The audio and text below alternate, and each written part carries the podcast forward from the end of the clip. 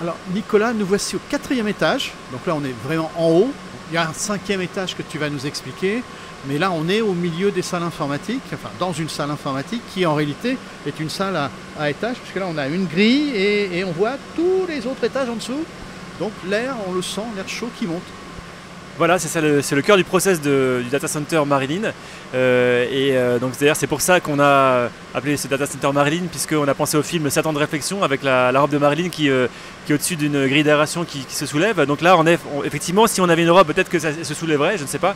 Et, donc on a en fait tout l'air qui sort des serveurs, qui va monter avec un, flux d'air vertical et qui va être expulsé en toiture puisque en ce moment on est euh, dans une phase où euh, on, va euh, je pense expulser l'air chaud. On n'a pas besoin de le recycler pour chauffer nos bureaux. Voilà en hiver on va en prendre une partie pour, pour chauffer nos bureaux. Et donc on a des modes de fonctionnement. C'est pas toujours l'air ne va pas toujours vers le haut. Parfois il est réaspiré il va vers le bas. Par exemple quand il fait plus que 35 degrés à l'extérieur en canicule là on va fermer les volets automatiques et on va, euh, on va climatiser l'air comme euh, un site traditionnel quelque part. Euh, mais c'est que 5% de, de l'année. Et l'hiver, en fait, on va aussi mélanger l'air froid avec l'air chaud parce que l'air froid de l'extérieur est trop froid. Donc on va mélanger l'air chaud et l'air froid.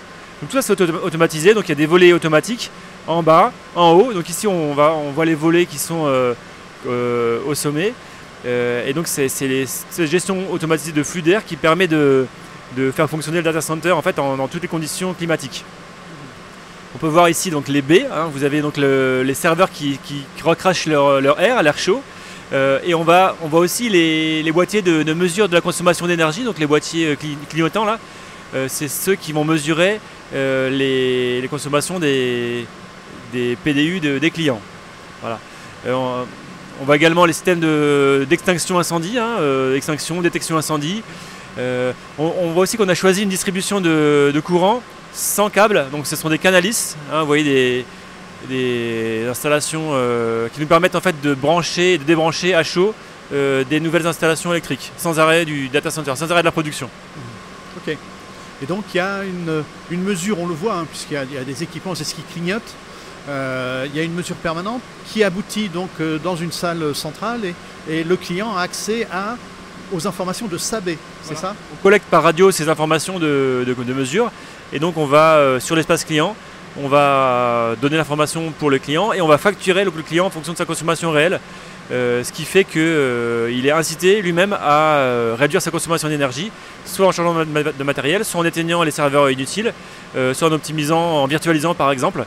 Euh, parce qu'en fait finalement, l'optimisation des coûts d'énergie, l'optimisation de l'énergie, c'est le data center. Donc ça, on, peut optimiser le process comme on l'a fait euh, avec les flux d'air, mais c'est aussi la consommation des clients. Il faut inciter les clients à moins consommer. Et pour ça, euh, eh bien, euh, on va réduire leur facture quand ils vont moins consommer d'énergie. Et donc on est bien en free cooling direct, c'est-à-dire que c'est l'air qui a été capté à l'extérieur qui est directement injecté dans le data center, après être nettoyé bien évidemment. Voilà, free cooling direct, on va filtrer l'air avec des, des filtres euh, particules. Euh, on va mélanger l'air froid, les flux- air froid, air chaud. On avait installé des systèmes d'humidification, puisqu'on nous avait dit qu'il faut humidifier l'air, euh, mais finalement, euh, euh, ils sont quasiment jamais utilisés.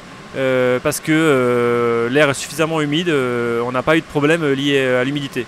Enfin, on va dire au fait que l'air soit trop sec. C'est vraiment. Alors, euh, les, six premiers mois, on a dû optimiser un petit peu ces, euh, flux d'air, mais euh, voilà, ça fait plus de 10 ans que ça tourne, que ça, tourne bien. on a eu des canicules, hein, à répétition, on a eu des hivers froids, on a eu la pluie, la sécheresse, et dans tous les climats, ça, fonctionne bien. Très bien.